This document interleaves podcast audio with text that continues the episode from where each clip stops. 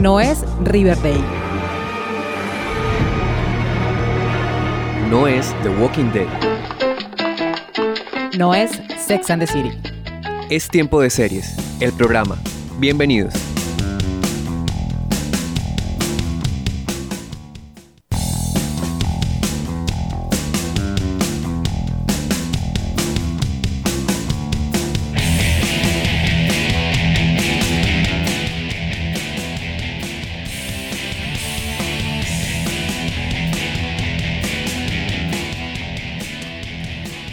¿Qué tal amigos? Bienvenidos a un nuevo episodio de Tiempo de Series, el programa. Yo soy Catalina Serrano. Y junto a Juan Felipe Bonilla estaremos acompañándolas durante esta media hora con lo mejor de la televisión. ¿Cómo vamos Juan? ¿Cómo vamos con esas series? Hola Cata, muy bien. Poniéndonos al día, haciendo el esfuerzo con toda esta cantidad de series que llegan y van saliendo. todos los días. Cada, si no es una nueva, es una nueva temporada y cada vez se pone complicadito ponerse al día. Así es, por eso vámonos de una a maratonear.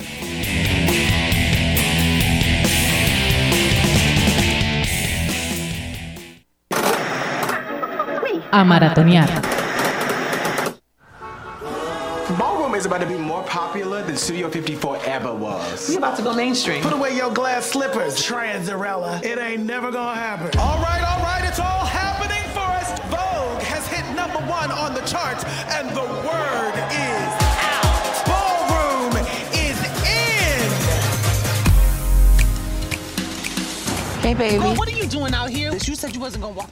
Escuchamos el tráiler de la segunda temporada de Pose que se estrenó el 12 de junio de este año. La serie que nos mostró de cerca la cultura underground de los años 80 regresó en 2019 para adentrarnos en principios de los 90. Y'all are whistling past the graveyard. Really? Your T cells have fallen below 200. I'm gonna have to move your diagnosis of being HIV positive to having AIDS. We are dying, and it's time that we fight. I'm not posing for a mugshot. Wake up! Take that off. I'm tired of your big plans and your stupid dreams. Why don't you just focus on yourself for once? But I'm scared. To die or to live? Crazy thing is, it's not my life I'm seeing right now. It's my kids.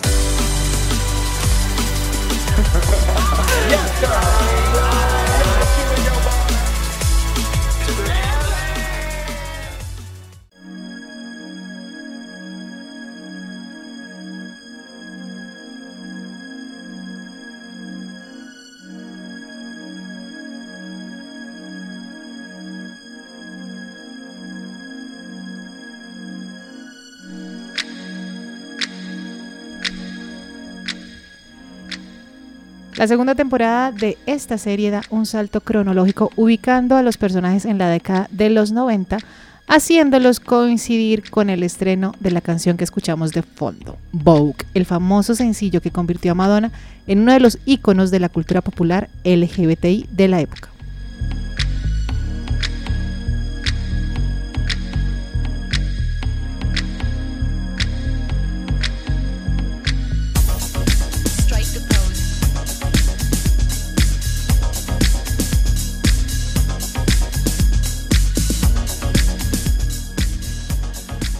Asimismo, durante esta nueva entrega conformada por 10 capítulos, viviremos más de cerca la crisis que se vivió en el mundo con la epidemia del SIDA y cómo conviven con esta enfermedad los personajes de Blanca, NJ Rodríguez y Praytel, interpretado por Bill Porter, quienes son VIH positivo.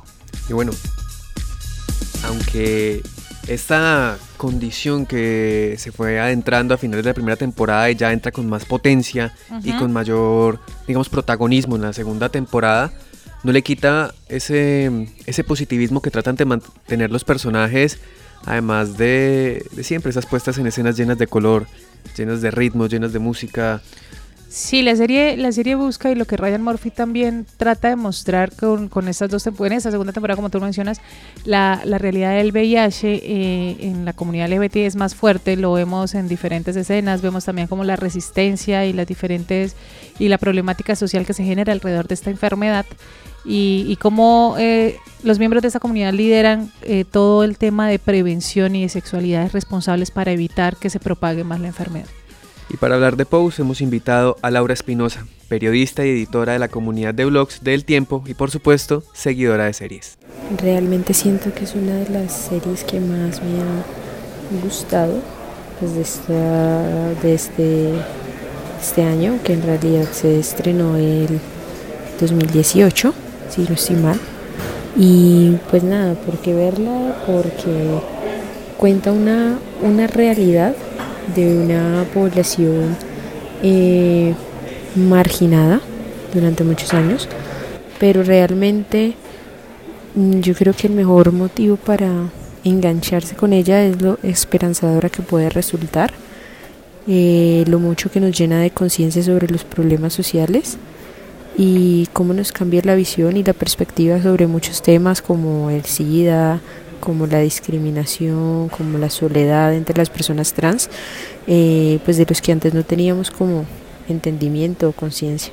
Y también porque nos pone en contexto sobre toda la historia de la comunidad, cómo surgen y de lo importantes y relevantes que son eh, algunos símbolos identitarios culturales como el video de Vogue de Madonna, como los balls, entre otros pues elementos de la de la iconografía pop, si lo pudiera decir de ese modo.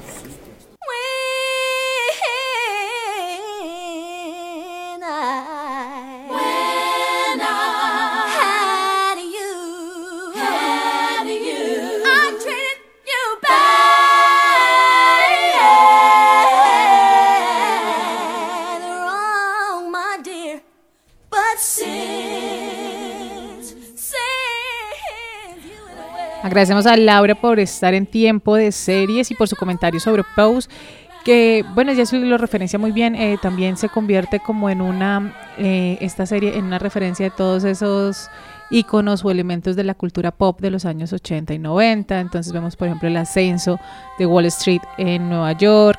Vemos también, pues, en la parte negativa, pues, toda la epidemia del VIH. Pero también eh, hay una parte, lo que tú mencionabas al principio, es que a pesar de que se ve en esta segunda temporada, se ve más de frente el tema de la enfermedad, también Ryan Murphy nos muestra como ese lado esperanzador, como ese lado de la familia, como ese lado de apoyarse los unos a los otros y sobre todo esa, conform esa ese formar familia sin necesidad de un de un de un hilo o de, consanguinidad porque finalmente estas personas eran rechazadas por sus familias y encontraban en el ballroom encontraban entre ellos mismos encontraban gente que los apoyaba y los aceptaba tal como es. Claro y también muy propio de las producciones de Ryan Murphy justamente en sus arcos narrativos tratar de darle como este aire de esperanza a esos personajes que que se ven enfrentados a estas situaciones y estos estos puntos dramáticos tan fuertes que se les dan las historias, pero como tratando de darles esa, esa salida, una resolución, como un, como un final de alguna forma a, a esto que están viviendo. Pareciera que estuviéramos hablando de un drama, pero Pose más que un drama, yo creo que es una es un drama y tiene momentos o más que tiene momentos elementos de comedia o elementos divertidos. los personajes tienen una particularidad bastante definida. A mí lo que me gusta y me llama mucho la atención es el, desarrollo que tiene Ryan Murphy con sus personajes y los arcos dramáticos que, tienen cada uno de ellos. Y que además tanto en la temporada 1 como en la temporada 2, em, Ryan Murphy, los personajes cierran perfectamente. O sea, si, si no existe la posibilidad de que renueven a una tercera temporada de Pose, eh, está perfecto porque la, la, serie cerró muy bien y cada uno de sus personajes como que cumple su objetivo, ya sea que salga de la serie si vuelve o no y o que finalmente pues su ciclo va acabando ahí. Y hay una nueva esperanza porque también en el final de la serie hay como, como una nueva renovación. Entonces eso, eso me parece que está muy muy bien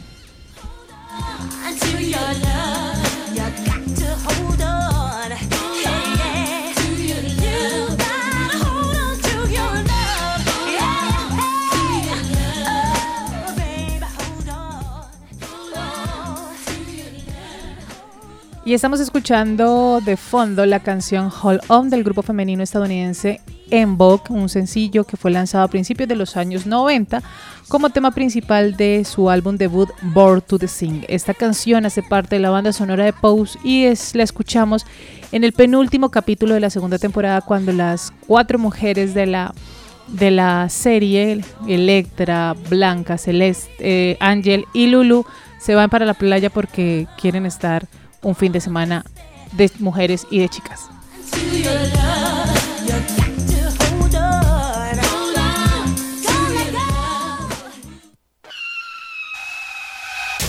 Twist.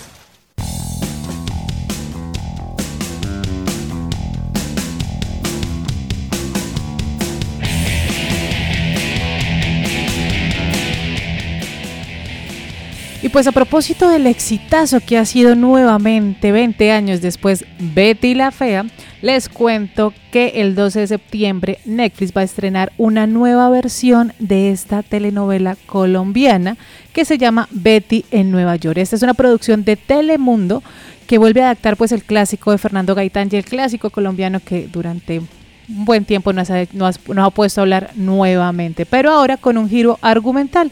Esta vez es una joven hispana que va a ser interpretada por Elifer Torres en Nueva York y que trata de hacerse un hueco en el mundo de la moda mientras busca el amor. Ese es el nuevo argumento y la nueva versión de adaptación de esta novela colombiana que en los años 90 y luego de haber sido estrenada en Colombia fue de las primeras telenovelas que se vendió en el mundo y que se emitió en todo el mundo, tiene versiones en todo el mundo. Oglivery en Estados Unidos, Betty la Fea en México, La Fea Más Bella en México, hasta Medio Oriente también llegó la más fea de Colombia. Entonces, ya saben, 12 de septiembre en Netflix una nueva versión de Betty la Fea, pero ahora se llama Betty en Nueva York.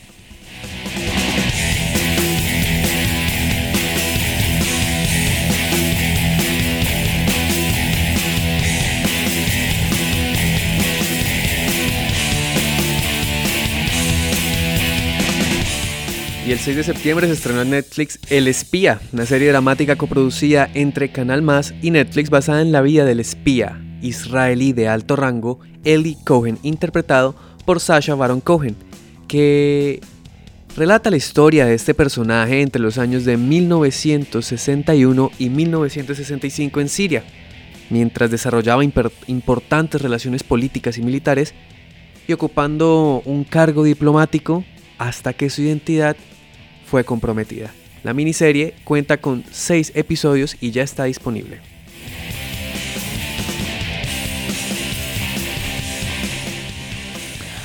Amazon Prime estrenó Carnival Row, una serie de 8 capítulos protagonizada por Orlando Bloom y Cara Delvine. Esta serie es una como de las, de las apuestas de Amazon Prime para este año porque además es una producción fantástica ambientada en un mundo neovictoriano en la que los humanos conviven con criaturas mitológicas. Las relaciones entre ambas especies no serán fáciles y tendrán que aprender a vivir en el mismo lugar. La serie seguirá de cerca también la investigación de unos asesinatos sin resolver que se han producido en la ciudad y que son las principales causas del deterioro del entendimiento entre humanos y criaturas mitológicas. La serie ha tenido muy buen recibimiento de la crítica y pues como les mencionaba son ocho capítulos que ya están disponibles en Amazon Prime, ya sea para consumir en una sola sentada o dosificarlos para que la serie no se acabe tan pronto. Y hablando de criaturas mágicas, The Dark Crystal Age of Resistance en Netflix ha encantado a la crítica con su resultado y su apuesta en 10 episodios. La aplicación de nuevas técnicas digitales con el manejo del taller de criaturas de Jim Henson ha sido un éxito total. Es una serie divertida y encantadora con un elenco insuperable para las voces de esos seres mágicos que nos encantan y, nos divierten a través de los 10 capítulos como les mencionaba.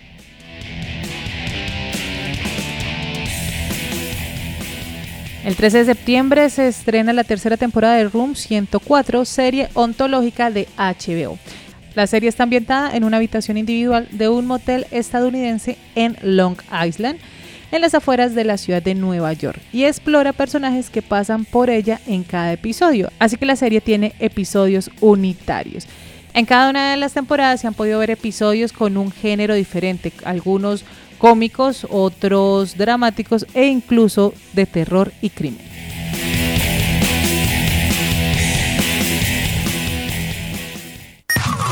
Si tienes comentarios o preguntas para nuestro programa, encuéntranos en Twitter e Instagram como arroba bonicirque y arroba cats de chocolar. O si prefieres, síguenos en nuestra fanpage Tiempo de Series by Cats en Facebook.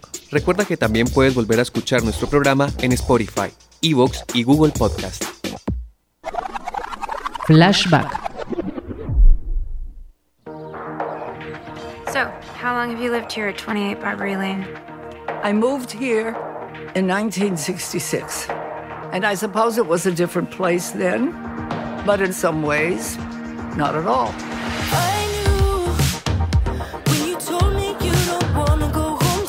Someone tell me I'm hallucinating because I know this can't be real. Escuchamos el tráiler de Historias de San Francisco, el review, que estrenó Netflix el pasado 17 de junio de 2019. Y ustedes se preguntarán, ¿cómo así que una serie que se estrenó este año está en flashback? Pues, pues resulta que esta nueva versión de Tale of City, como se llama en inglés, es una nueva versión o de la primera adaptación que se hizo en 1993. Pues la serie está basada en las crónicas de Armistice Maupin y en esta nueva entrega la serie reúne nuevamente a Laura Lini y a Olimpia Dukakis, protagonistas de la versión de los 90, y aquí las une a un elenco maravilloso encabezado por Ellen Page y Charlie Banner, y con una aparición especial de Daniela Vega, la actriz chilena de Una Mujer Fantástica.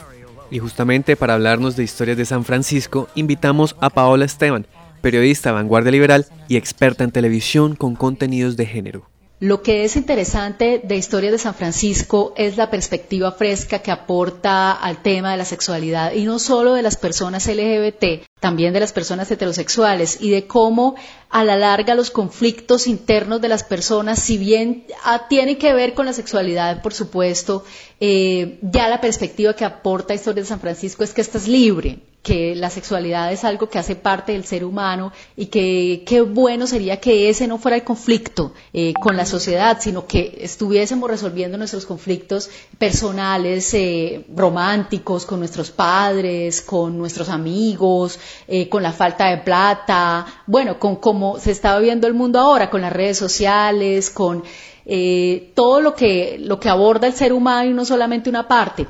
Cada personaje de Historias de San Francisco tiene un conflicto, lo maneja y, lo que es chévere es que a través de las historias individuales podemos ver un poco eh, cómo esto es común a todos.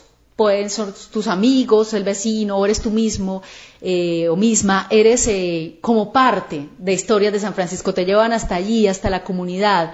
Y ahí hay que resaltar mucho las actuaciones de Laura Lini, que aporta mucho del humor, que aporta mucho como de, este personaje individual y este personaje que busca su lugar en el mundo de alguna forma.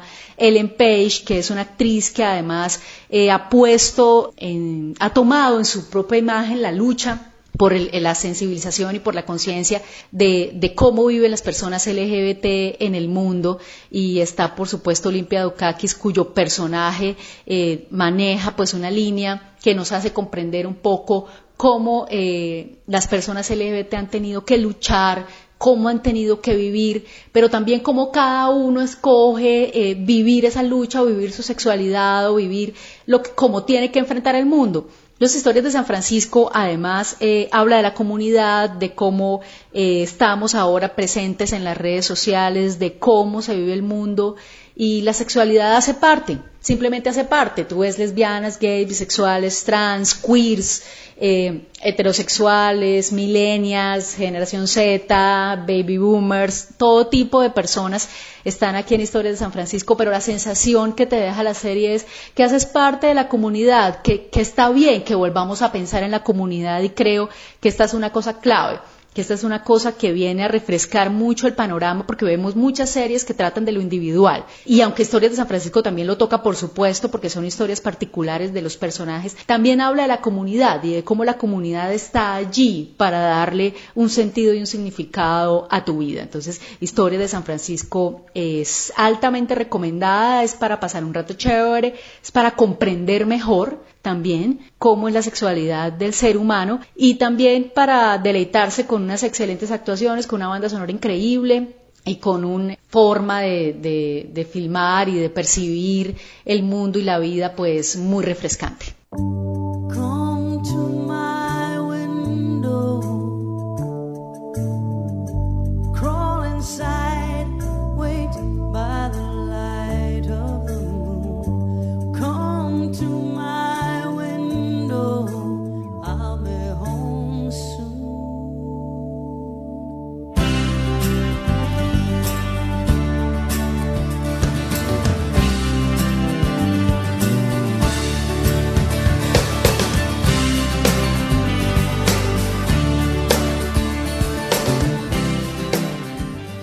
Gracias a Paola por su comentario y por estar en tiempo de series. Y bueno, como ya lo menciona en, en esta nueva versión o en este reveal o review de, de Historia de San Francisco, pues los personajes aparecen 25 años después. Laura Lini, que fue la protagonista en 1993 junto a Olimpia Dukakis, Laura Lini regresa a, a Lake, que es la calle Barbary Lane, que es la calle donde, donde vive esta comunidad de gente queer.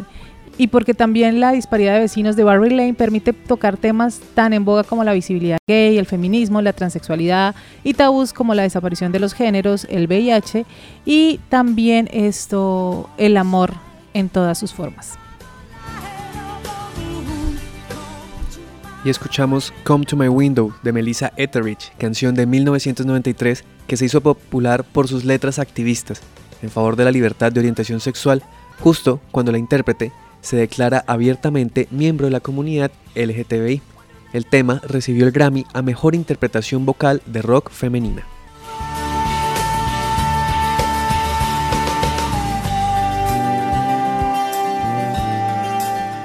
Esta canción tiene una aparición muy divertida en la, en la serie porque es Laura Lini en un bar queer eh, con un velo de novia interpretando, a, interpretando esta, canción en un karaoke. Entonces, frente a Ellen Page, con quien tienen una relación complicada y como que es el momento tal vez también de, de reconciliarse y empezar a ser amigas.